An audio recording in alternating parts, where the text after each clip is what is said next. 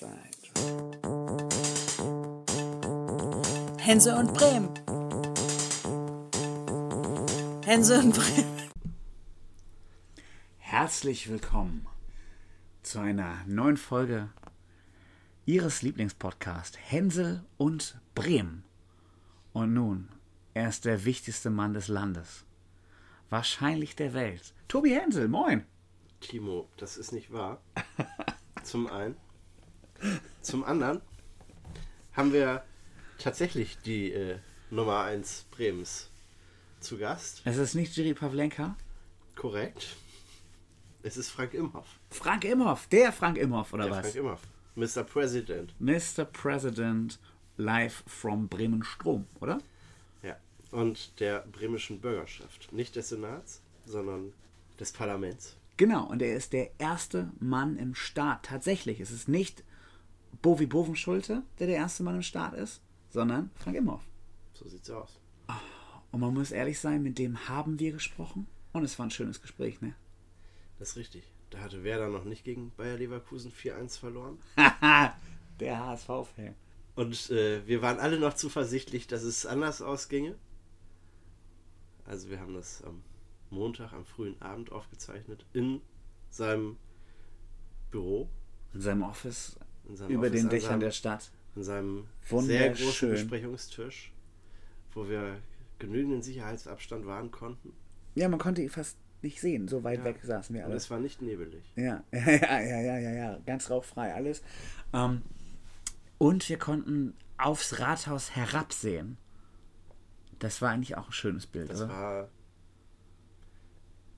spektakulär. Genau, Also, wer da arbeiten kann, äh, ja, der braucht keinen Mähdrescher, würde ich sagen.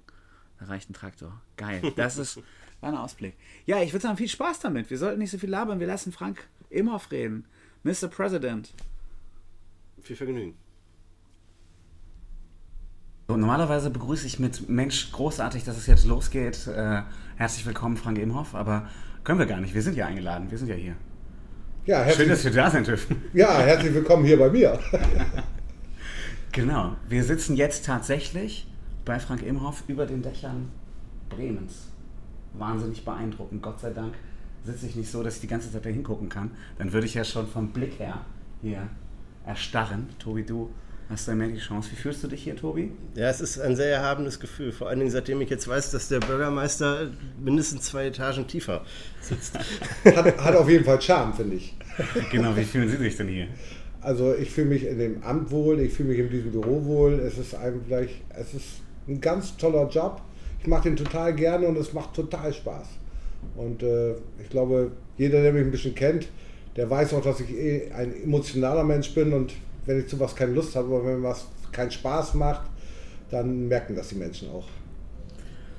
Ja, seit einem knappen Jahr machen Sie den Job jetzt, nicht? Ja, genau. Seit dem 3. Juli, genau. 3. Seit letztem Juli. Jahr.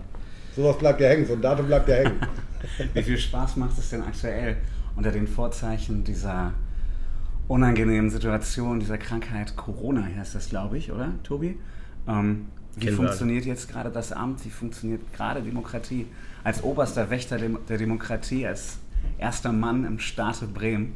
Wie Ja. fühlt sich das an? Das war natürlich für uns auch, wir sind ja genauso unvorbereitet getroffen worden wie alle anderen auch.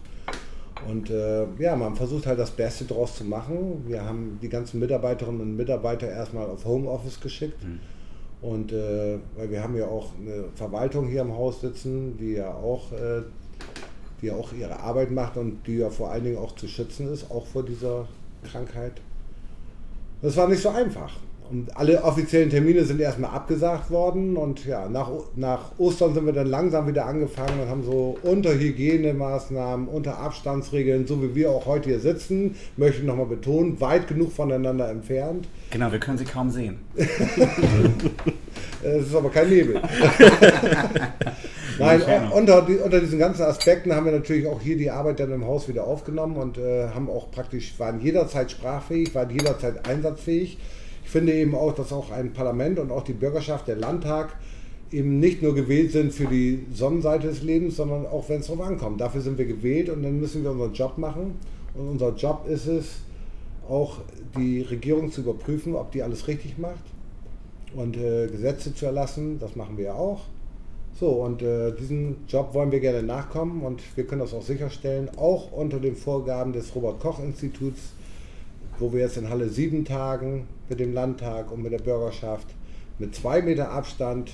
Ist auf jeden Fall ein komisches Gefühl, aber wir können tagen und wir tagen auch regelmäßig. Wie, wie funktioniert das, wenn man so viel Abstand halten muss? Politik lebt ja davon, dass man viel miteinander redet und auch eng miteinander redet. Und wenn man jetzt so auf Abstand äh, bleiben muss und ja auch in der Bürgerschaft selbst sehr viel Abstand zwischen den einzelnen Sitzen ist in der äh, Messehalle, Also das Getuschel zwischen in den Reihen ist weniger geworden, auf jeden Fall. Aber die Debatten an und für sich werden ja natürlich geführt. Vorne Rednerpult, eine vernünftige Lautsprecheranlage. So, da gibt es auch Zwischenrufe von hinten, natürlich gibt es die auch, wie immer. Und äh, es gibt auch lebhafte Debatten. Also das ist alles relativ normal. Nur das Getuschel innerhalb der Reihen ist natürlich weniger geworden. Und auch, also hier in der, im Haus der Bürgerschaft gibt es ja den, den äh, großen Saal vor dem eigentlichen Plenarsaal, in dem dann die Pausen verbracht werden, Genau. wo man dann ja verabredet, wie man sich dann in der Sitzung verhalten möchte. Nicht? Ja, Wie also funktioniert ich das sag jetzt in der mal, Messehalle? Das haben wir, wir haben dort auch einen Vorraum in Halle 7 momentan. Und dort treffen sich eben auch verschiedene Menschen oder die verschiedenen Abgeordneten, um Absprachen zu treffen. Aber wir haben auch die Empfehlung rausgegeben, Leute, wenn ihr euch zusammenstellt, nehmt bitte einen Mundschutz und bleibt trotzdem auf Abstand 1,50 Meter mindestens, am besten 2 Meter. Und äh, im Großen und Ganzen halten sich auch alle gut dran und wenn nicht, muss man sich gegenseitig mal erinnern und dann klappt das wieder. Also die Demokratie funktioniert. Volle Kiste. Volle Kiste. Ich komme ja aus dem Veranstaltungsbereich und äh, finde das ja ganz schön, die große Politik jetzt in der große Halle, großen Halle 7. Ich denke dann immer an H.P. Baxter und Mickey Krause in der Halle. Ähm, wie fühlt sich das denn an, da vor Oder so... zur Freimarktszeit natürlich, der Halle 7. Wenn der Freimarkt zumacht, gehen wir da ja auch nochmal gern weiter und trinken nochmal ein. Genau. Äh, wie fühlt sich das in dem Ambiente an? Also ich saß ja letzte Woche auf der Tribüne, Ja. ziemlich alleine. Ja. Ähm, also für mich war das, fühlte sich ein bisschen an wie Geisterspiel. Äh, wie fühlt sich das denn auf den, auf dem Platz an, wenn man da vor leeren Rängen spielt? Also wir sind angefangen in Bremerhaven weiter auseinander zu sitzen. Äh, Das war schon ein komisches Gefühl und sind dann ja praktisch rüber gewechselt hier jetzt mit diesen weiteren Abständen auch in Halle 7. Am Anfang ist es schwierig, also so emotional, aber man gewöhnt sich schnell dran.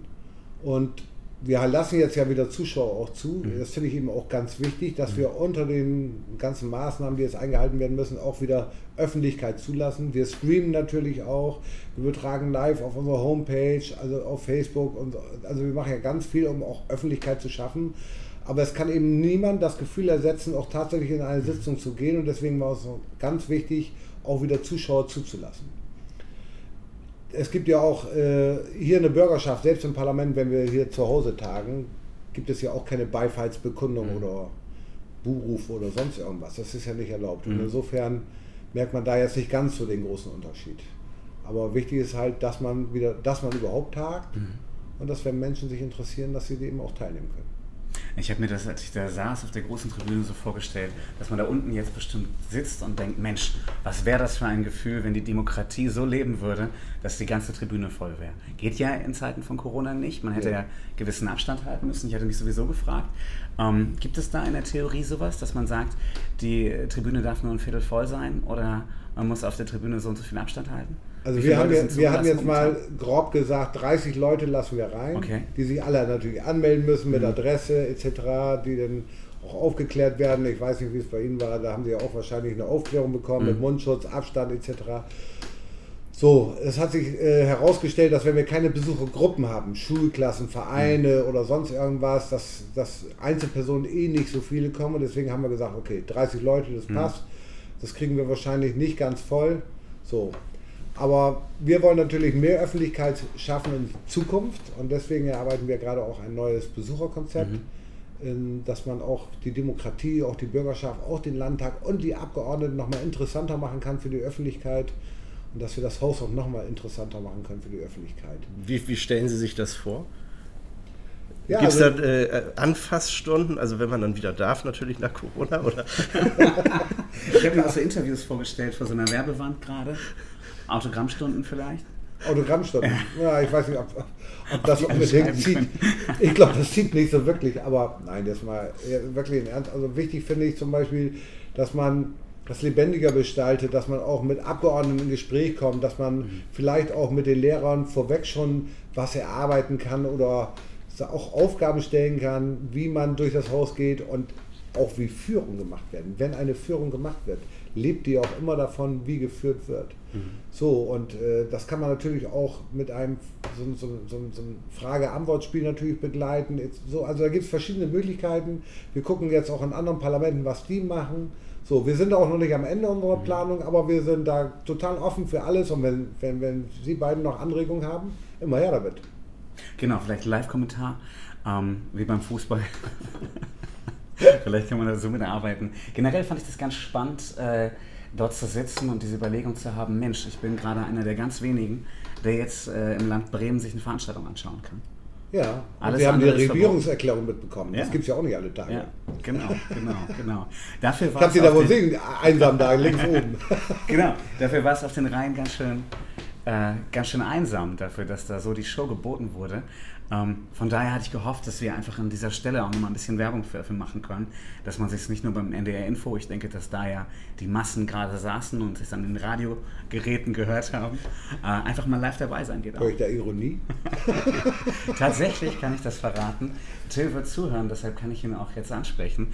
Ähm, ich schrieb einem Freund, Mensch, ich sitze gerade, dem das interessierte, äh, ich sitze gerade tatsächlich live dabei. Und er schrieb Ja. mir, ja, ich höre gerade auf NDR Info. Also, ähm, Also der NDR gibt's Info wird schon gehört, das weiß ich auch. Und äh, man muss natürlich sagen, dass gerade diese Medien heute auch viel öfter genutzt werden, Mhm. um sowas mitzubekommen. Und dass die Leute auch speziell reinschalten für ein Thema, was sie Mhm. interessiert, die dann nicht mehr extra losfahren und sich irgendwas angucken. Mhm. Aber ich kann nur dafür werben, gehen Sie auf unsere Homepage, gucken Sie sich an, was wir zu bieten haben, was für ein tolles Haus wir ab nächstes Jahr wieder eröffnet haben ein würdevolles Haus mit ganz viel interessanter Geschichte, mit ganz vielen interessanten Menschen. Kommen Sie, besuchen Sie uns. Also nicht nur an den Plenartagen, auch sonst bieten wir Führungen an für alles. Kein Problem. Wir sind für Sie da. Es nennt sich ja Haus der Bürgerschaft. Das sagt der Name schon. Bürger.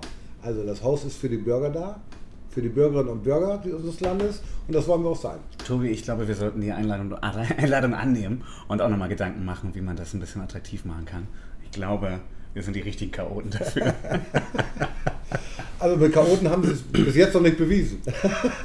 Ja, das ist, die, die, die Cha- Chaoten sind ja nicht nur im Fußball ein Problem. Nicht? Und Wenn ich mir jetzt überlege, dass man versuchen könnte, diese starre Grenze zwischen Politiker unten und Bevölkerung, Publikum oben und man wird sich nicht berühren und man kommt sich nicht äh, nahe und kann nicht miteinander reden, äh, dass man das irgendwie versucht aufzuheben. Da muss man dann eben gucken, dass es nicht äh, zu viele Chaoten gibt in Bremen, die das ausnutzen.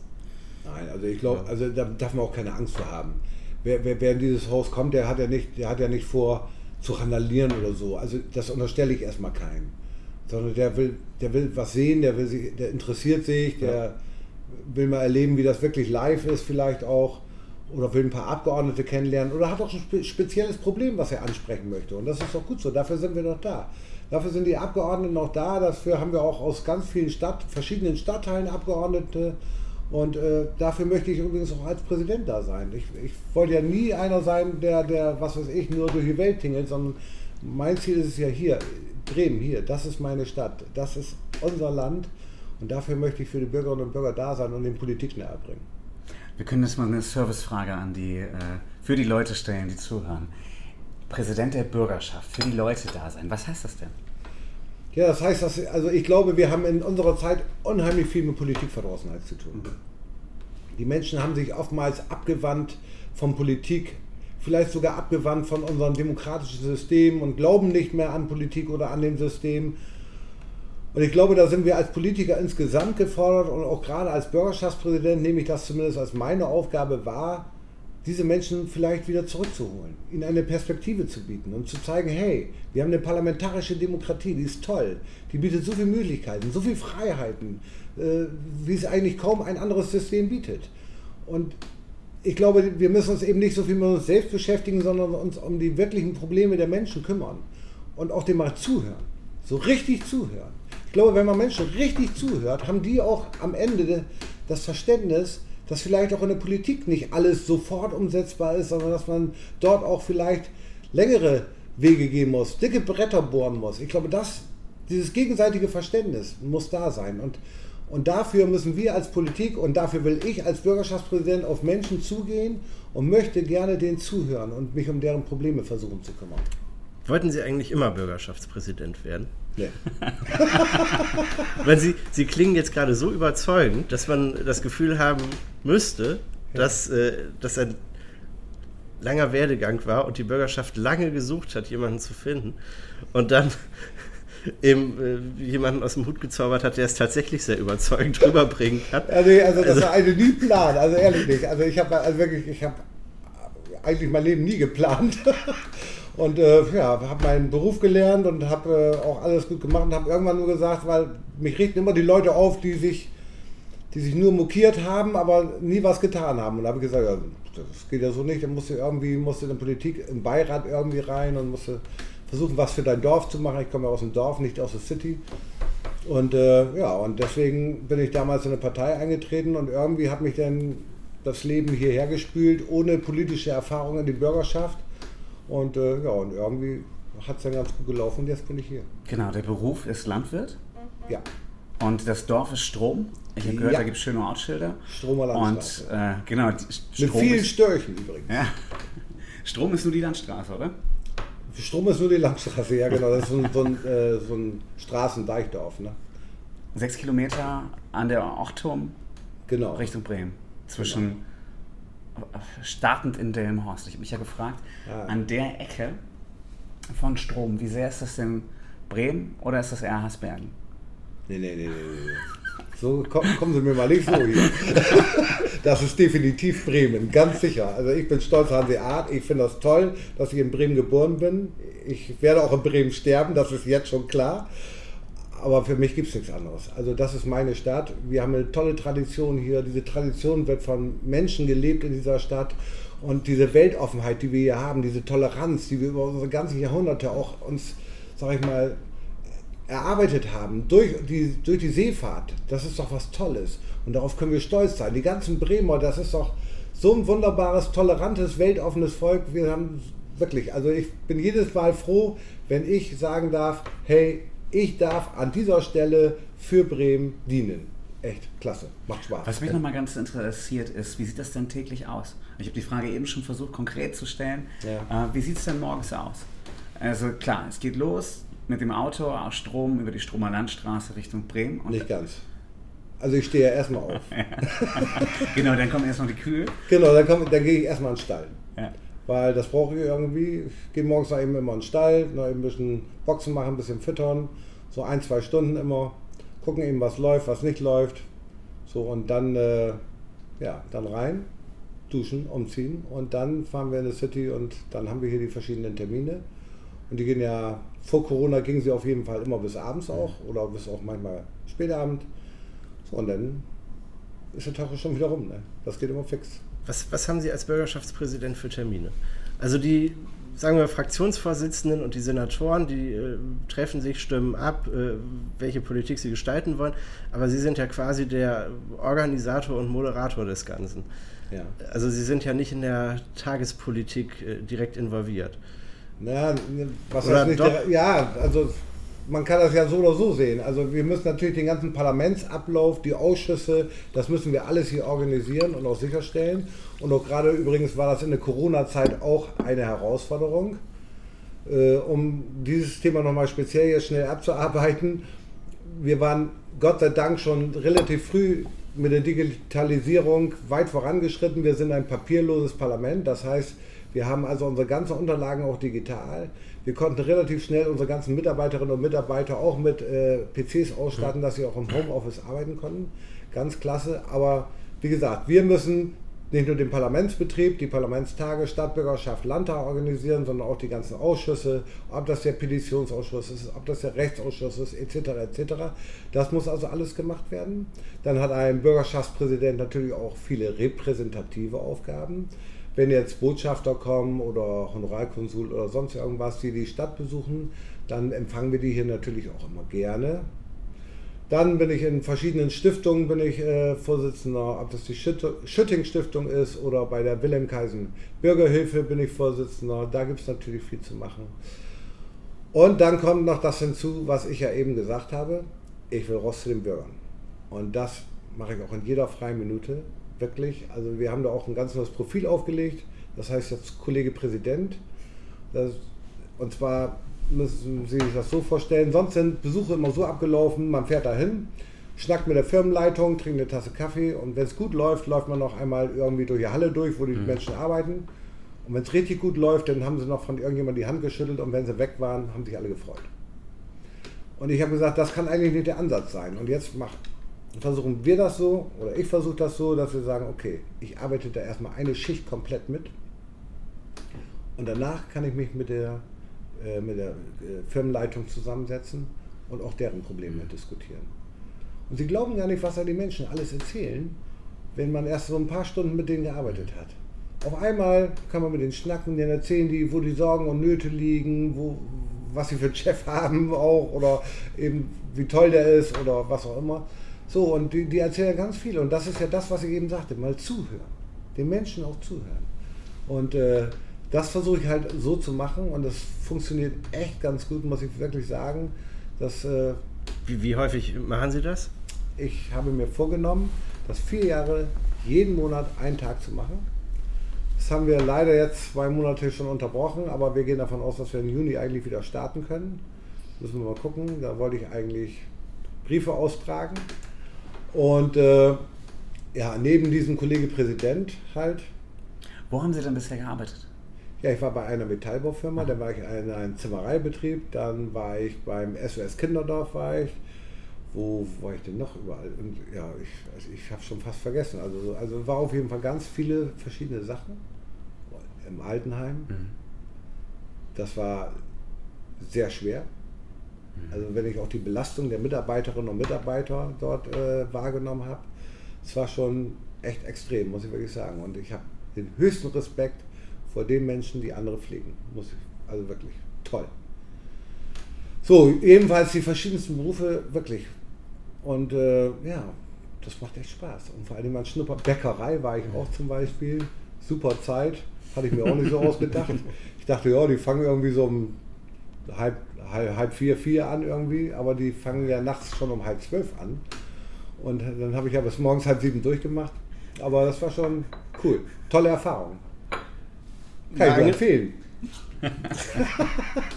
Mal angenommen, ich habe jetzt eine Firma. Ja. Nehmen wir auch nochmal einen Metallbaubetrieb oder eine Dachdeckerei. Mhm. Die hatten sie noch nicht genannt. Ähm, und jetzt würde ich denken, eigentlich wäre es mal cool. Der Bürgerschaftspräsident steigt mit mir aufs Dach. Ja, kein Problem. Was muss ich tun? Sie rufen mir an. Wir sprechen Termin ab. Und, und dann läuft das. Und wenn jetzt noch äh, zehn andere Firmen kommen, wie losen Sie dann aus? Die arbeiten wir ein nach einer ab. Alles klar. Also, also ich meine, Sie also haben ja noch, also noch 36 Jahr, Firmen vor ja, sich. Ne? aber dieses Jahr ist ziemlich voll schon, um ehrlich okay. zu sein. Also wir haben da auch wirklich Nachfrage und die Leute sind froh, dass auch Politik sich kümmert und dort auch hingeht.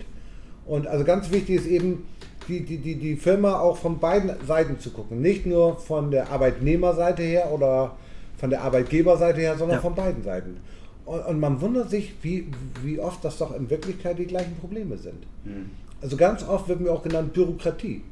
Das, die, die Mitarbeiterinnen und Mitarbeiter die beklagen sich, was sie alles dokumentieren müssen und die mhm. Firmenchefs sagen zu mir, es ist nicht, was ich für Menschen alle abstellen muss, damit das hier alles dokumentiert wird. Mhm. So, also ist oftmals auch, überschneidet sich das auch. Mhm. Ne? Und äh, was ich, also wie die Menschen sich auch identifizieren mit ihrem Job auch, ganz klasse. Und ich war ja auch, achso, hier bei, bei Werder Bremen war ich, da habe ich ja äh, in der Würstchenbude habe ich ja auch äh, einen Tag lang gegrillt beim ich Heimspiel. Gehofft, Innenverteidiger.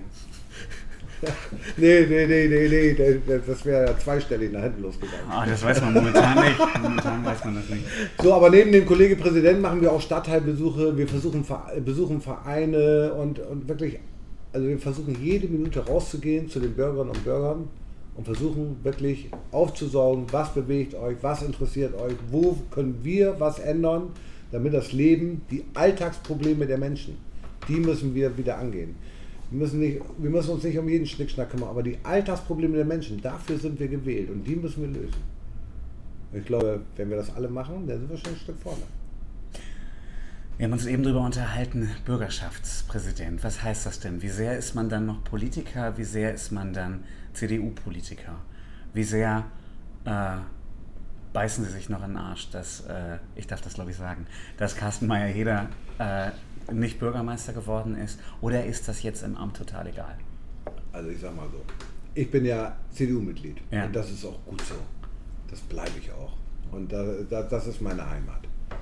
Aber als Bürgerschaftspräsident, da muss man eben, das muss man auch trennen, bin ich erstmal für alle Abgeordneten da, muss alle Abgeordneten und alle Fraktionen gleich behandeln. Und das tue ich auch. Weil das, das, das gehört zum Job dazu und das, da muss man auch gerecht sein, finde ich, dass das geht gar nicht anders. So, dass wir bei der letzten Wahl jetzt von der CDU her natürlich nicht in die Regierung gekommen sind, das ist, äh, ja, ich finde, ihre Worte ha- haben das so schlecht gar nicht getroffen,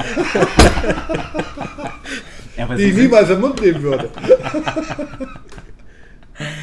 Sie sind ja im Prinzip, was die Posten angeht, der einzige Gewinner, oder? Aus der CDU-Fraktion? Ich, ich, ich bin, auf jeden Fall hat man mir zugetraut, einen Posten zu bekleiden und das freut mich total und ich bin total dankbar, dass vor allen Dingen auch meine Partei, die den Posten ja besetzen durfte, dass die mir das zugetraut hat. Das finde ich schon ganz klasse und es ist ja nicht selbstverständlich. Im Gegenteil. Ja, man muss das vielleicht noch mal eben erläutern, dass Sie ja auch der erste Bürgerschaftspräsident in Bremen sind, der nicht der SPD angehört. Nicht Seit- ganz. Nicht ganz. Nicht ganz? ne? Genau. Nein, es gab, es gab, äh, es gab einen, einen CDU-Bürgerschaftspräsidenten und zwar Herrn Reinhard Metz. Das war 19... Das war aber nicht aus der, das war aber, das war zu Zeiten der großen Koalition. Aber nur vier Jahre. Ich habe übrigens vor länger Präsident zu sein. Wenn ich darf, natürlich. Nein, aber äh, Herr Reinhard Metz, das war damals, CDU und SPD lagen gleich auf. Und damals hat man gesagt, okay, das, das war politische Absprache. SPD kriegte das Rathaus und die CDU damals äh, den Bürgerschaftspräsidenten Okay. sozusagen. Und diesmal ist es aus eigener Kraft. Die CDU war stärkste Fraktion und deswegen stand uns dieses Amt zu. Ja. Also für die, die das jetzt nicht sehen können, da gucken die beiden sich ganz ratlos an. Ja, mich erschüttert das immer noch. Aber das war, das war, hier. das war ein Kuhhandel. Das war ein Kuhhandel. Was, was, was? D- du Das, äh, die vier Jahre CDU-Bürgerschaftspräsidium dann in den 90er Jahren, während der Großen Koalition. Also Weil eben der Deal war Rathaus. Äh, Also Kuhhandel würde ich das überhaupt nicht nennen. Das war eine politische Absprache zwischen den Koalitionspartnern, die ja gleich auf in den Prozenten lagen und gleich auch, auch übrigens bei den Abgeordneten. okay. Also es war, Sehr es war wirklich Pattsituation und jetzt musste man in der Koalition halt sehen, das war ja auch große Koalition, Henning Scherf und äh, Hartmut Perschau damals als Spitzenkandidaten und äh, Reinhard Metz war ja auch ein sehr erfahrener äh, und wirklich äh, kluger Politiker, dem man damals zugetraut hat, dieses Amt auch auszuführen. gut. Aber nach der Wahl im Wir können ja gleich, wenn vergangenen wir fertig sind, können wir nochmal die Ahnengalerie lang gehen. Die hängt hier nämlich, wenn wir rauskommen, gleich rechts um die Ecke. Ja. Gut. Da, Also nach der- auch, viele wissen ja übrigens auch nicht, dass Wilhelm Kaisen auch mal Bürgerschaftspräsident war. Nicht so lange, aber nach dem Krieg war der sozusagen erstmal Bürgerschaftspräsident. Ja, ich bin da eben schon hängen sehen. ähm, was ich noch ganz spannend finde, ist die Frage, wäre das alles anders geworden? Wo würden wir denn jetzt sitzen und uns unterhalten, wenn es mit Jamaika anders geklappt hätte? Wären Sie dann auch Bürgerschaftspräsident? Das ist doch ein toller Job. Warum soll ich einen anderen, warum soll ich einen anderen Job wollen? Also nein, wirklich. Also ich äh, war ja vorher Vizepräsident und habe einen Ansatz mitbekommen, was es heißt, auch Präsident zu sein. Und mir hat auch das Vizepräsident sein echt Spaß gemacht schon. Und dass es jetzt so geklappt hat, war Glück. Ein bisschen Glück gehört beim Leben auch dazu. Und die CDU hat einen super Wahlkampf hingelegt, hatte einen guten Spitzenkandidaten, der auch die Menschen angesprochen hat, mit Sicherheit. Wenn ich jetzt als CDU-Politiker spreche, sozusagen, um in das Amt zu kommen. Und deswegen freut mich das, dass ich dieses Amt dann auch innehaben darf. Also Sie haben auch nicht so ein großes Problem damit, dass Sie Ihre Meinung nicht so kundtun können, wie Sie es könnten, wären Sie einfaches Fraktionsmitglied. Naja, ich habe ja, ich hab ja schon eine Meinung. Ich habe auch eine Meinung zu politischen Themen und ich habe auch eine Meinung zu, äh, zu, zu, zu, zu den Alltagssorgen der Menschen. Ich glaube, und es ist auch wichtig, dass auch ein Bürgerschaftspräsident seine Meinung sagt. Und wenn wir über Alltagssorgen sprechen, dann meine ich auch klar, dass zum Beispiel, wenn wir vor der Corona-Krise, jetzt ist es ja natürlich anders, aber zum Beispiel, dass die fehlenden Kitaplätzen, das sind doch Probleme, die, die Alltagsprobleme der Menschen. Und die, die muss man ja auch, die muss ich auch als Bürgerschaftspräsident ansprechen können. Und das werde ich auch zukünftig tun. So, und, äh, Und oder, wenn dann äh, aber der Senat eine Vorlage in die Bürgerschaft äh, reicht, wie die Kita-Problematik in, äh, im- in den Augen des Senats gelöst werden könnte. Und sie lesen das und denken sich, das funktioniert nicht. Das geht hinten und vorne nicht auf. Dann können sie sich als Bürgerschaftspräsident schlecht von dem erhabenen Platz des Bürgerschaftspräsidenten äh, äußern und sagen, lieber Senat, das war Käse. Macht das mal besser. Also Was ja die Aufgabe der Opposition wäre. Genau, das mache ich auch natürlich überhaupt nicht. Also ich finde, wenn man ein Problem erkennt, muss man auch immer ein Problem ansprechen können. Und das muss auch ein Bürgerschaftspräsident muss auch ein Problem ansprechen können. Sonst wäre er praktisch, hätte er gar keine Meinung, sonst würde er hier nur sitzen als Clown, Clown August hier. Das, das, so sehe ich dieses Amt überhaupt nicht, sondern Problem erkannt, Problem gebannt heißt es ja sonst, also ansprechen das Problem. So, die, die Maßnahmen zu bewerten, die der Senat einleitet, das tue ich nicht, aber ich kann Probleme benennen und ich kann auch dafür werben, dass wir diese Probleme lösen müssen. Aber ich bewerte jetzt nicht, sag ich mal, Parteiarbeit. Mhm. Das werde ich auf keinen Fall tun. Aber ich kann Probleme ansprechen und ich kann auch meine Sicht der Weise versuchen darzustellen, wie man sie lösen könnte oder müsste. Das ist immer ein Spagatsprung, Mhm. keine Frage. Aber ich glaube, ich habe das bis jetzt ganz gut hinbekommen und wir fallen daran, dass wir das in Zukunft noch besser bekommen. ja, es ist, es ist echt nicht so einfach. Das, Also also so, und natürlich sitzt man manchmal auch oben im Präsidium, wenn da unten welche sprechen und denkt so, oh, Junge, Junge, Junge, denkt man denn. Aber, aber da muss man dann auch drüber stehen, weil das ist deren politische Meinung, der hat das Recht dazu und das ist auch gut so in einer Parlament parlamentarischen Demokratie, dass wir die Meinungsfreiheit haben in Deutschland. Und da kann auch jeder ja für seine Art von Politik werben und das auch bitte schön erzählen. Es muss nicht immer meine Sache sein, aber ich habe dafür zu sorgen, dass das Parlament, der Parlamentsbetrieb vernünftig läuft, dass niemand beleidigt wird, dass niemand gekränkt wird, dass die Menschenwürde beachtet wird. Da gibt es ja auch Regeln. Und dass die Redenzeit eingehalten werden und welche Tagesordnungspunkte wann abgehandelt werden. So, das ist mein Job dann auch an der Landtagssitzung. Und wenn wir bei den Menschen sind, kann ich dafür werben, was Politik macht, was sie nicht macht, kann ich ansprechen. So, und ich glaube, da, das da hat kann- man schon einiges zu tun. Und ich habe ich hab auch gemerkt, dass es mehr ist als ein 8-Stunden-Job. Aber das macht nichts. Wenn es Spaß macht, dann arbeitet man. dann arbeitet man gern und dann kommt es auch eine Stunde gar nicht drauf an. Haben Sie denn noch Zeit zum Schlafen? Also wenn Sie morgens früh in den Stall müssen und dann hier zwölf Stunden arbeiten? Ja, aber ich bin ja auch nur Mensch, ich muss ja auch Schlaf haben, oder? Ich meine, hilft ja nichts. Nein, also so, aber ich habe diese, diese, ich sag mal, ich, ich habe ja in meinem Leben, ich, hab, ich bin jetzt kein Hobbyfußballspieler oder ich bin nicht irgendwie, was weiß ich, in der Skatrunde oder sonst irgendwie oder Handballer. So diese, ich habe immer versucht, mich für andere Leute einzusetzen im Bereich des Ehrenamtes auch. Ich habe ja auch im Verein vorher viel getan, aber habe halt nie so Hm? das war immer mein Leben, mich lieber einzusetzen und für die Gesellschaft mit einzubringen. Und ich glaube, das kommt mir jetzt auch gerade in diesem Job ein bisschen zugute. Also Ihr Amt ist auch Hobby. Ja, genau. Kann Genau. man die acht Stunden Freizeit, die man im, im klassischen, in der klassischen Tagesdreiteilung hat, dann noch äh, dem Amt zurechnen. Dann Ja. kommt man dann auf 16 Stunden. Genau. ja, nein, am Ende muss es ist doch egal, was man macht. Hauptsache es macht Spaß, oder? So, und dieser Job macht richtig Spaß und äh, können mich ja mal am Tag begleiten. Ja, das, Kollege Präsident. Das ist mal das machen wir. umgekehrt. Das machen wir. Genau. Ich finde irgendwo einen Tag Urlaub und äh, mit deinem Arbeitgeber reden wir mal und dann äh, kommen wir mal einen Tag mit. Wo, wo, arbeiten Sie denn im richtigen Leben? Bei der Zeitung. Bei Zeitung. Jo. Weserkurier. jo. Ja, du, das liegt ja nahe. Ja, so viele Zeitungen gibt es Aber, aber in Delmenhorst. Und Der Delmenhorster ich- Kurier sozusagen. Genau, beim Delmenhorster Kurier. Ja. Weil ich da arbeite, muss ich Ihnen diese Frage stellen. Wenn man in Strom lebt, wo fährt man denn dann einkaufen?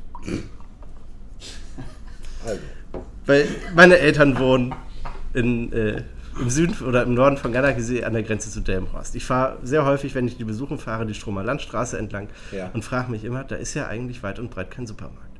Und der nächste Supermarkt müsste ja eigentlich in Delmenhorst sein. Oder ist er ein Hochding?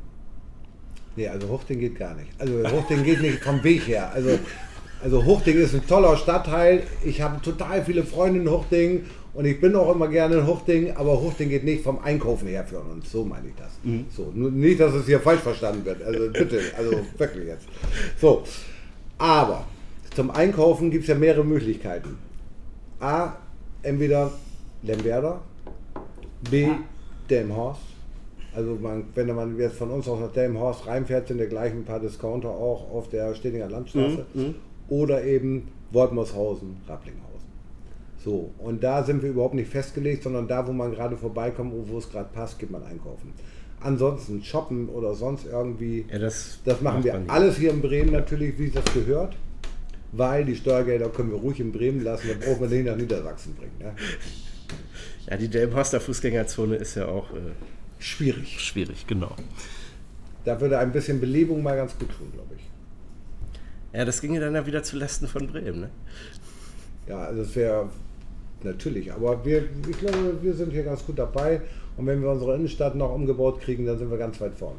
Genau, ich würde sagen, einkaufen kann man in Bremen, aber der SV Werder Bremen äh, begibt sich ja gerade ganz viel Mühe, die Infrastruktur in Delmenhorst fußballerischer Art äh, zu unterstützen. Der SV Atlas wird da ja immer viel, viel weiter nach vorne gebracht. Von daher finde ich das so ein Ausgleich der Kräfte. Ja, mein Freund Andi Kutschenbauer, der ist ja ganz stark bei Atlas, ist Ja. ja. involviert und der pusht das ja irgendwie auch so ein bisschen.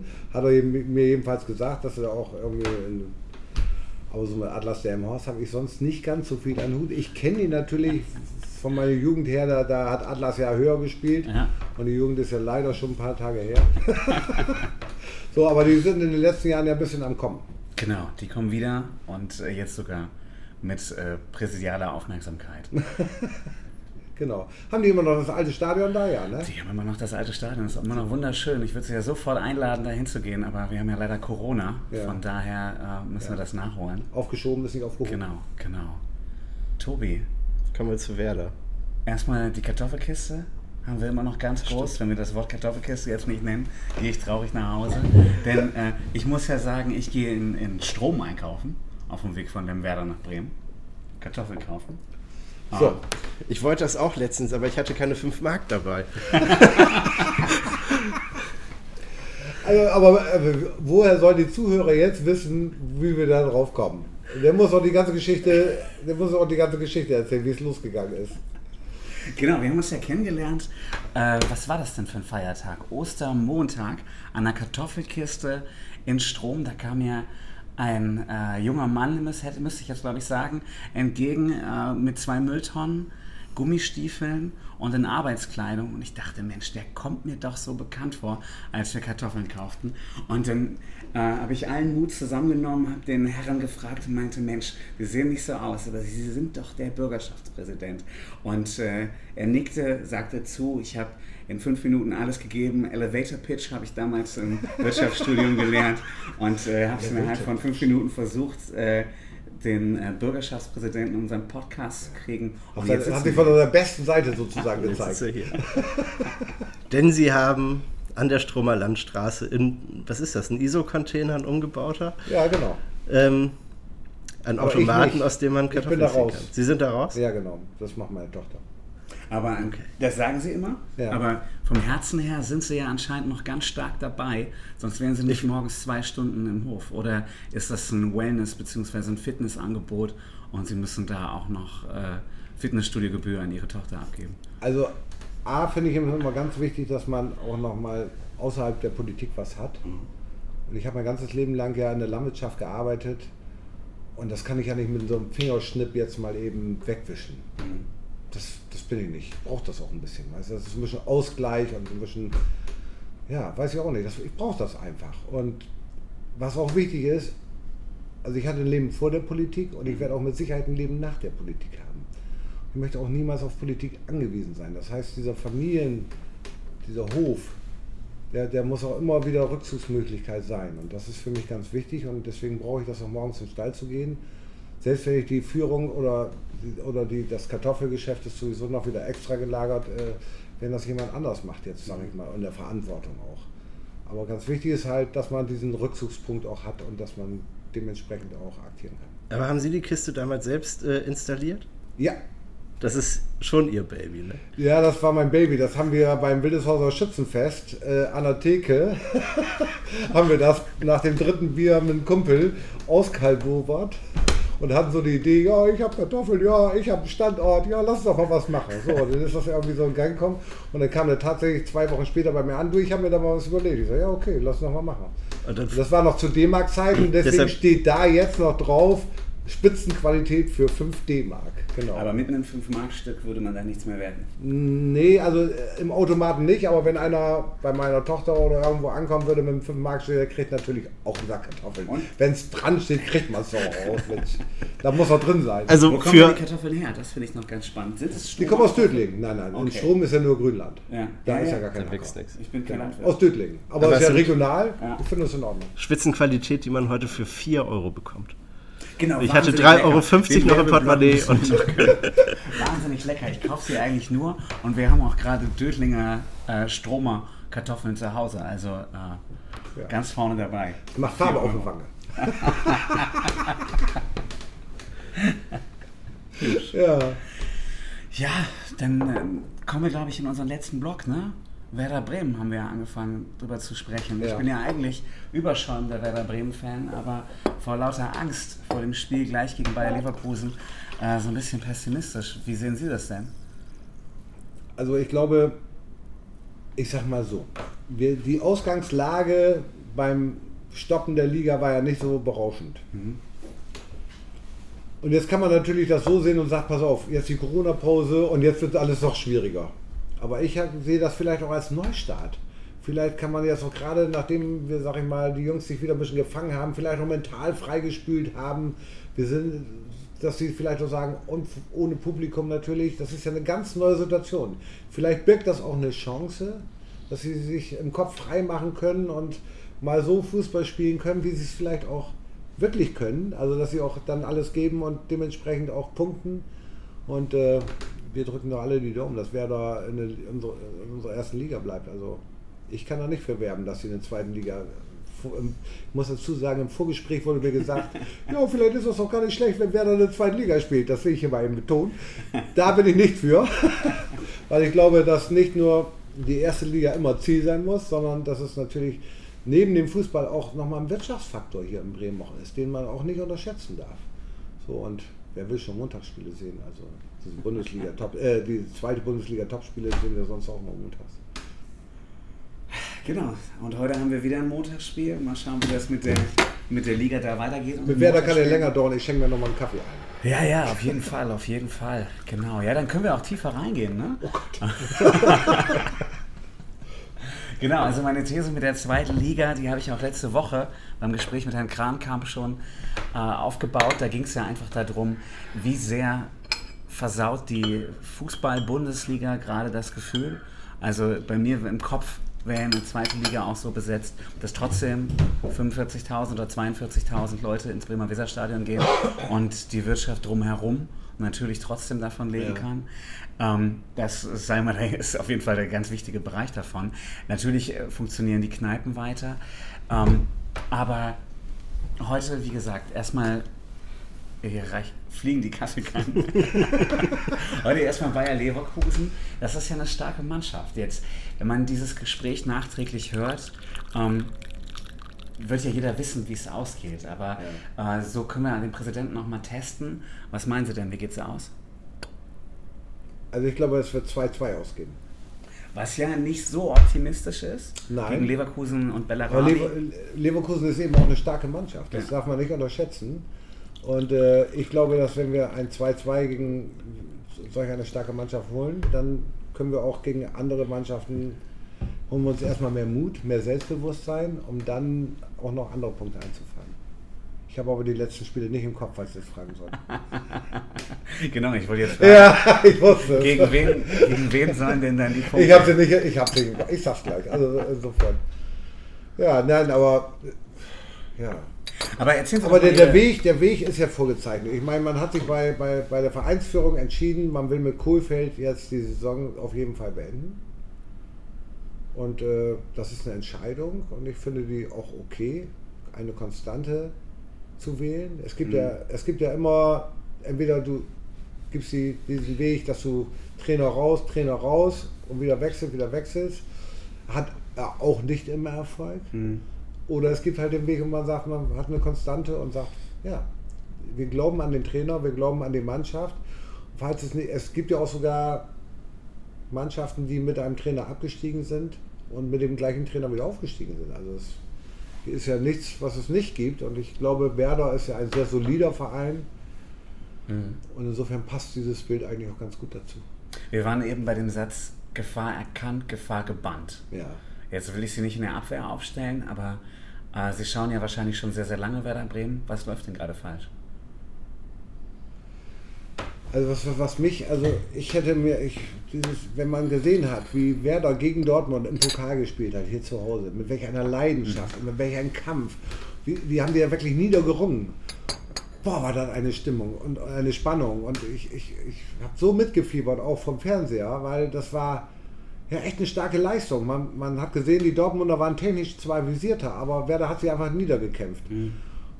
Und das vermisse ich ja auch oft, sag ich mal, in diesen normalen Spielen. Und dann, dann hast du das nächste Spiel und denkst du, hey, wo ist euer Kampfgeist geblieben? Warum, warum, warum lauft ihr nicht mehr? Warum geht ihr nicht, warum, warum steht ihr nicht dichter dran am Mann? Warum, warum, lasst ihr, warum lasst ihr den anderen mal spielen? So, also das, das hat mich schon, also fußballerisch ein bisschen, das ärgert mich, wenn die Jungs, wenn sie schon technisch nicht so ganz so gut sind, dass sie das wenigstens mit vom Körperlichen her auffangen müssen. Wie, wie motiviert man eine Gruppe von Leuten, die den Kampfgeist verloren hat? Bist du bei der CDU? Was ist das denn für eine Frage? Das ist ja unglaublich. Also die CDU hat ihren Kampfgeist nicht verloren, das kann ich hier mal eben sagen, ja. Ich glaube, Werder hat seinen Kampfgeist auch nicht verloren. Ich glaube nur, dass sie ihnen an Selbstsicherheit fehlt.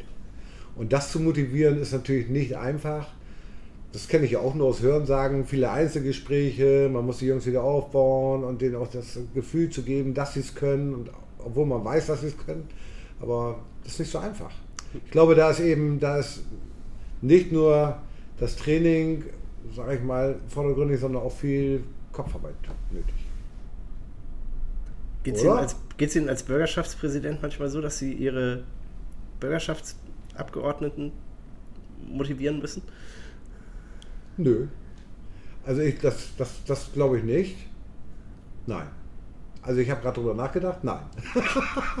Sie sind ja Also so Werder sollte sich ein Beispiel an der bremischen Bürgerschaft nehmen. Ja, das hat einen Hut, ne? Ein Bart. Das ist also Ja. schwierig, schwierig, ja, ja. schwierig zu äh, vergleichen. Weil, weil bei uns spielt man ja nicht so oft faul. Wie ist das denn, ähm, wenn man, wenn man den, den großen Stürmer hat, der da vorne reinbrechen will, dann stellt man auch den großen Abwehrspieler auf. Äh, wie ist das in der Bürgerschaft, wenn man weiß, da kommt jetzt äh, Abgeordneter XY, der wird eventuell, ähm, ich sag mal, die eine oder andere Aussage tätigen können, wo man vielleicht mal eingreifen muss. Äh, geht dann auch der Chef aufs Tableau? Also setzt man sich dann als Bürgerschaftspräsident extra dahin, wenn Abgeordneter XY, XY kommt? kommen und, und man weiß, es kann heiß hergehen und ja, macht man schon. Das macht man schon. Aber ich sag mal so, also das eine Spiel ist ja zwischen den Fraktionen, Ja. egal welche Fraktion, jeder weiß ungefähr, wer zu welchem Thema redet oder welche Fraktion welchen Redner ins Rennen schickt. Und da guckt man schon, ey, das, pass auf, der ist rhetorisch hochbegabt oder das ist einer, der ist ziemlich hart immer an der Grenze. So, und da versucht man auch immer einen Gegenpol darzustellen zu können in den jeweiligen Fraktionen. Da habe ich jetzt ja nichts mehr mit zu tun, aber ich muss halt aufpassen, dass es vernünftig läuft. Und es gibt auch Leute, oder es gibt auch Abgeordnete, die das halt nicht ganz so, die, die versuchen, das ganz so genau zu nehmen und da muss ich halt Einhalt gebieten. Dafür haben wir eine Geschäftsordnung. Die Geschäftsordnung sagt klar aus, es darf keine Beleidigung geben, es darf keine Diskriminierung geben, so, also ganz viele Sachen, was alles nicht passieren darf. Darauf habe ich zu achten und muss entscheiden und sonst muss ich halt auch Einhalt gebieten. Oder wenn sie nicht zur Sache sprechen. Wir haben einen Antrag über einen Haushalt meinetwegen nächste Woche und einer spricht die ganze Zeit nur über, über den äh, Gramgau Sportpark. Dann äh, ist das nicht zur Sache. Dann muss ich den aufrufen und muss sagen, pass auf, sehr geehrter Abgeordneter, bitte sprechen Sie jetzt zur Sache. So, das ist auch meine Aufgabe. Im Grunde weiß man als, ähm, als Abgeordneter ja, okay, jetzt kommt die Fraktion, die sagen jetzt das und das, brauche ich nicht so zuhören, kann ich mir nachträglich durchlesen, ich weiß ja, was kommt. Ähm, ist man Mm, als nicht Präsident in so. der Rolle, dass man immer zuhören muss? Ja, auf jeden Fall. Also Sie müssen schon plitsch da oben sein, weil wenn Sie nicht zuhören, dann können die ja machen, was sie wollen. Und das geht ja nicht, weil wir haben ja eine Geschäftsordnung und deswegen haben sich die Menschen nach Regeln zu richten. Also die Abgeordneten müssen sich nach dieser Regel, nach der Geschäftsordnung richten und das haben wir, deswegen müssen wir zuhören, klar. Also da, da rumträumen geht nicht. Dödel, dödel, dödel. Das oh, schön, dass Sie hier sind, auch noch was sagen wollen. Nee, so läuft das ja nicht ab. Also schon als Schiedsrichter immer am Ball. sozusagen, ja, der Schiri sozusagen, der die Regeln einhalten muss. Genau, ich pfeife auch ab, wenn es vorbei ist. Genau. ja, aber nein, das also wirklich, das macht aber macht Spaß. So, auch wenn man manchmal sagt, oh, jetzt ist es schwer zuzuhören, man muss auch immer konzentriert sein. Aber wir haben ja auch die Vizepräsidentin, ich habe ja zwei Vizepräsidentinnen und die lösen, wir lösen uns auch nochmal ab. Also es ist nicht so, dass ich ständig oben sitze. So, wir haben da ja auch, wir lösen uns auch ab. Die Schriftführer lösen dich jede Stunde ab und äh, insofern kann man dann auch diese volle Zeit, wo man sitzt, auch voll konzentriert sein. Wie lange hält man das durch als Präsident? Also es ist auch ein bisschen Übung. Am Anfang war es gewöhnungsbedürftig, mittlerweile ist es, also ich sag mal, ein paar Stunden kein Problem. Das geht schon. Ist es, äh, spielt es eine Rolle, welche Themen diskutiert werden? Also irgendwie hat ja jeder eine persönliche Vorliebe, wofür er sich am meisten interessiert. Und wenn dann zu einem Thema geredet wird, das einen eigentlich eher nicht so interessiert, ist es dann anstrengend dazu zu hören oder fällt es leicht? Also das ist ja ganz normal. Ich bin ja auch nur Mensch. Eben. Und es gibt ja Themen, die interessieren mich mehr und es gibt auch Themen, die mich bestimmt weniger interessieren. Hat aber nicht zu interessieren, weil ich muss einen Job machen. Und dieser Job heißt es, pass auf, pass auf die Redezeiten auf, pass auf die Regeln auf. Du musst bei jeder Rede gleich genau zuhören. Gleich konzentriert sein. So. Und das hat ja nichts damit zu tun, dass mich einige Themen mehr interessieren, andere Themen weniger. Nee, aber die Themen, die Sie weniger interessieren, ermüden Sie vielleicht dann schnell. Das mag sein, aber bei den Themen, die einen weniger interessieren, kann man viel mehr lernen, weil man sich vorher nicht so viel dafür interessiert hat. Okay. Das ist ja auch wieder, also Ja. man muss sich auf einmal mit viel mehr beschäftigen. Das ist übrigens auch das Tolle in, in, in dem Job hier. Also vorher habe ich ja vornehmlich Umweltpolitik gemacht, Baupolitik, vielleicht noch ein bisschen Verkehrspolitik und dann, man hatte ja als Abgeordneter auch immer seine Spezialbereiche. Und jetzt muss ich mich mit der ganzen Bandbreite beschäftigen, die Politik betrifft. Und es macht total Spaß und es ist total interessant, wenn Sie auf einmal auch in die Sozialbereiche reinblicken können und was da alles geschieht und welche Problematiken dort auch sind. Und, und es wird so viel an den Rang getragen, ob in der Bildungspolitik, ob Wirtschaftspolitik, so. Und es ist total interessant und dieses ganze Themenbereiche auf einmal prasseln die auf einen ein und ich, das ist, also ich versuche wie so ein Schwamm das alles aufzusaugen und äh, nee, also wirklich. Und es erweitert unheimlich den Horizont. Was ist das Interessanteste, was Sie letzte Woche in den Sitzungen gelernt haben? Das Interessanteste, was ich in letzter Woche, dass es Abgeordnete gibt, die bewusst versuchen, die Regeln zu brechen. Das haben Sie jetzt erst gelernt? Das war für die letzten Legislaturperioden im Parlament in Bremen neu, ja. Okay. Genau, Bundes, bundesweit, ja. bundesweit hat man es natürlich schon wahrgenommen. Ja. Und äh, wir haben ja jetzt auch Einzelabgeordnete hier bei uns im Mhm. Parlament, die ja keiner Fraktion angehören, aber wir hatten es bis jetzt noch nicht, dass es einen Tabubruch gab. Mhm. Und den gab es jetzt und da hat es eben ein paar Ordnungsrufe gegeben. Das habe ich gelernt, Und Sie haben sich die Rede, die nächsten Redezeiten äh, der jeweiligen Abgeordneten auch wieder aufgeschrieben und äh, werden dann selbst wieder auf dem Pult stehen? Oder äh, also das war ja meine Frage eben zur Chefsache. Macht man das dann auch zur Chefsache, äh, die Person zur Ordnung zu rufen, wenn man weiß, dass sie wieder antritt? Ja, es war beim letzten Mal war es jedenfalls so, dass ich oben gesessen habe und äh, man guckt natürlich schon, wenn man weiß, pass auf, da ist heute schon was vorgefallen. Ey, pass auf, der Redner kommt nochmal wieder rein. Dann sage ich, okay, dann lass mich das jetzt nochmal machen. Äh, bin gerade im, im, im, Fluss, hätte ich fast gesagt. Also beschäftige mich halt gerade mehr mit dem Thema, wa- wann geht, wie geht. Ist auch sehr schwer, von oben zu beurteilen, wo überschreitet jetzt jemand eine Grenze. So, das muss ja auch rechtlich alles vernünftig dargestellt werden können im Anschluss, weil man aus anderen Landtagen kennt, dass sowas auch beklagt wird. Und das ist nicht so einfach. Also wenn Menschen dort irgendwas erzählen und, und auf einmal gibt es da zwei, drei oder einen Zwischensatz, der eine ganze Bevölkerungsgruppe oder eine Religion oder irgendwas anderes wirklich in Misskredit bringt, beleidigt oder wirklich aufs, aufs Übelste beschimpft, dann muss man ja eingreifen. Aber dieser, das ist ja immer, du musst in dem Moment musst du es gerade machen und musst es auch gerade entscheiden. Das ist nicht so einfach. Und Sie sind ja wahrscheinlich in dem Moment alleine. Es gibt keinen Knopf im Ohr, kein Nein. Videobeweis, äh, niemand. Tatsacheentscheidung, Ja, würde genau, man Fußball genau. sagen. Kein Videobeweis, kein Golden Goal oder was weiß ich auch immer. Nein, das gibt's nicht. Alles nicht. Tatsacheentscheidung. Wir sind praktisch die, die, die alten Fußballregeln. Sitzt man da manchmal und denkt, Mensch, ich hätte schon eingreifen müssen? Ja, man überlegt natürlich. Also klar überlege ich auch. Mensch, war das jetzt okay, war es nicht okay? Und wir haben auch einen Ordnungsruf bei der letzten Landtagssitzung nachträglich erteilt.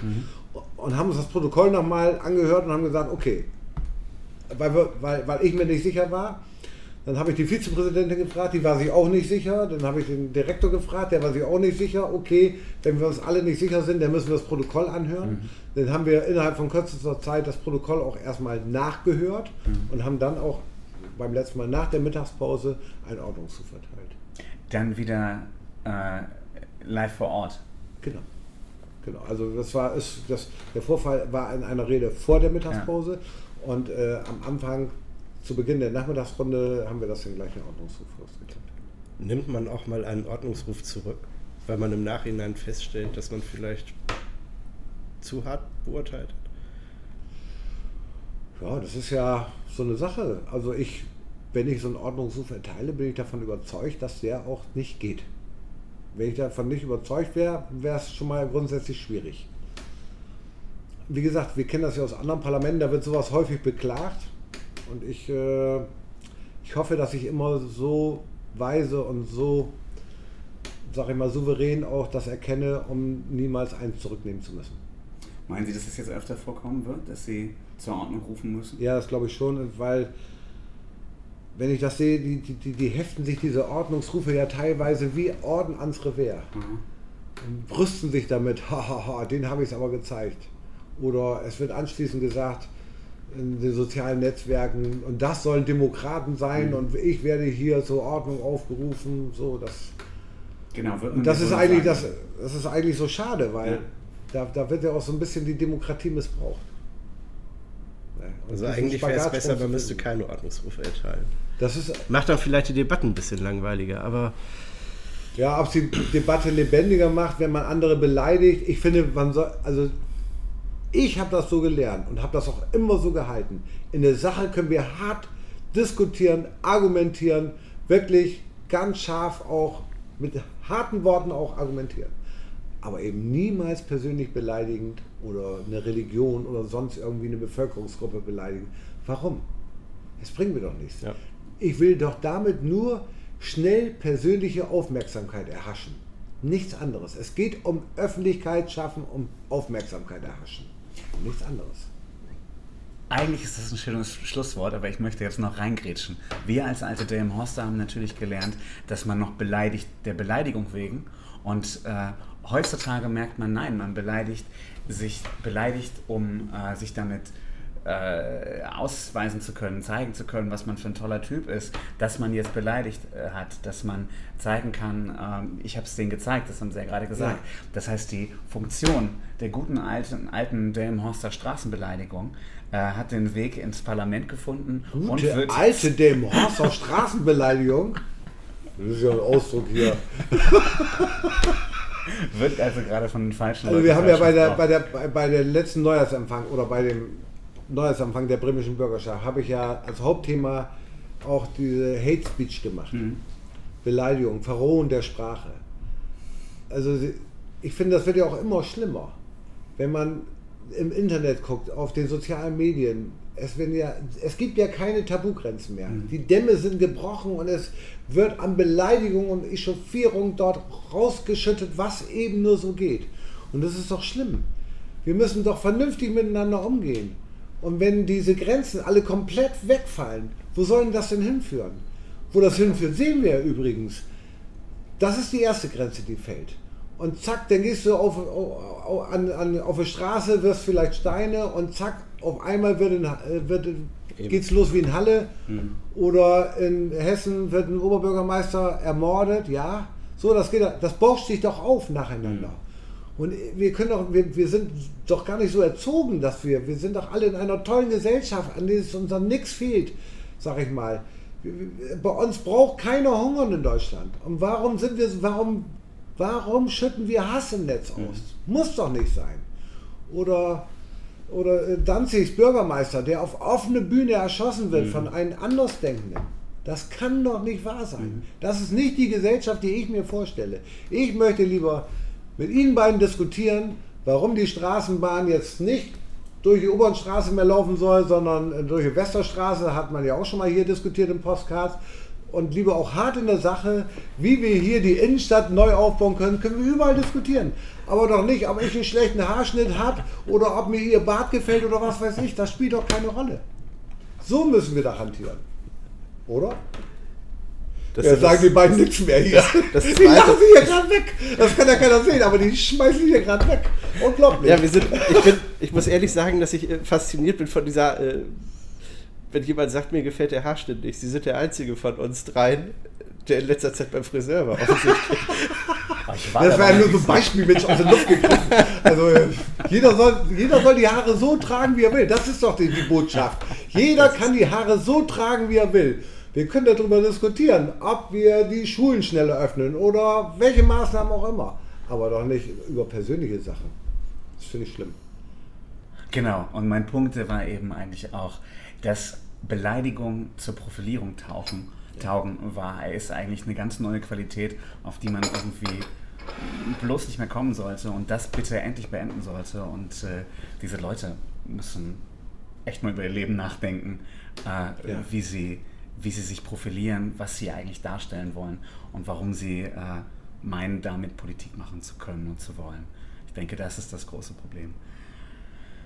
Ja, wir müssen den auch versuchen, irgendwie müssen wir auch versuchen, Grenzen aufzuzeigen.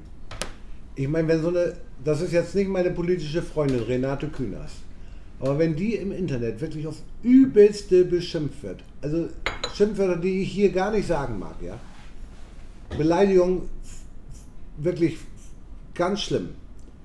Und ein Gericht sagt in Deutschland, das muss ein Politiker aushalten, dann verstehe ich das nicht mehr. Mhm. Ich verstehe das nicht. Da muss es doch eine Grenze geben. Ich kenne diese Schimpfwörter alle. Aber das heißt ja nicht, dass ich sie benutzen muss, oder? Also ich finde das, ich empfinde das als schlimm. So, und vielleicht diese Menschen, die sich auch gerade auf diese Social Media da radikalisieren, vielleicht waren die früher alleine.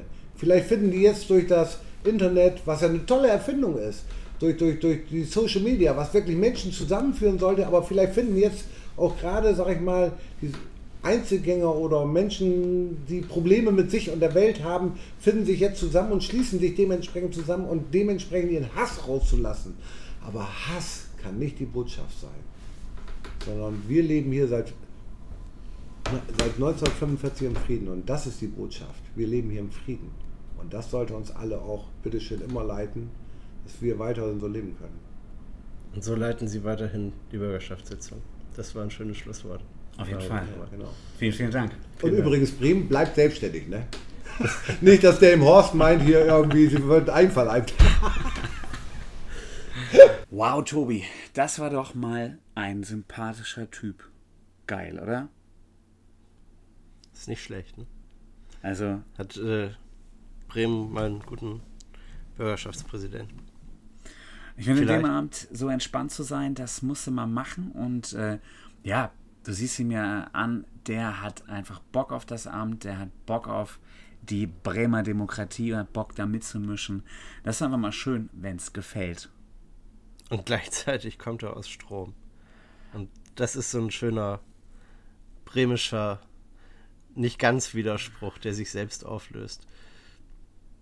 Ja, genau. Also, ob man jetzt, wie sehr man wirklich äh, Binnenbremer ist, wenn man da in Strom wohnt, das sei ja nochmal dahingestellt. Aber ähm, ja, im Herzen ist er ganz doll Bremer, so wie wir auch. Ganz egal, ob man da Delmhorst draufstehen hat oder nicht. Eig- Eigentlich sind wir alle Bremer, deshalb war das doch total schön. Ich finde, was man verraten darf, äh, da wird er von seinem Chauffeur in einer Mercedes äh, Elektrokarre nach Hause gebracht. So sah es ja aus, vielleicht auch nur zu seinem Auto, drei Straßen weiter, das konnten wir nicht sehen. Aber er hat auf jeden Fall einen Chauffeur und der äh, hat ihn irgendwo hingebracht. Und was ist sein Ziel gewesen? Das ist ein Trecker. Ne? Der ist dann zu Hause in die Shitbox gestiegen, hat sich Gummistiefel angezogen und sich auf den Trecker geschwungen. Mega geil. Mega Das ist cool. geil. Das ist cool. Er hat tatsächlich, kann man auch verraten, uns noch ein Selfie geschickt mit dem Trecker in seiner Arbeitskleidung. Also auch das alles 1000% authentisch. Ähm, ja, kann man machen, würde ich sagen. Ja. Herr Präsident, Vielen Dank. ah ja, ja, Coco Jumbo.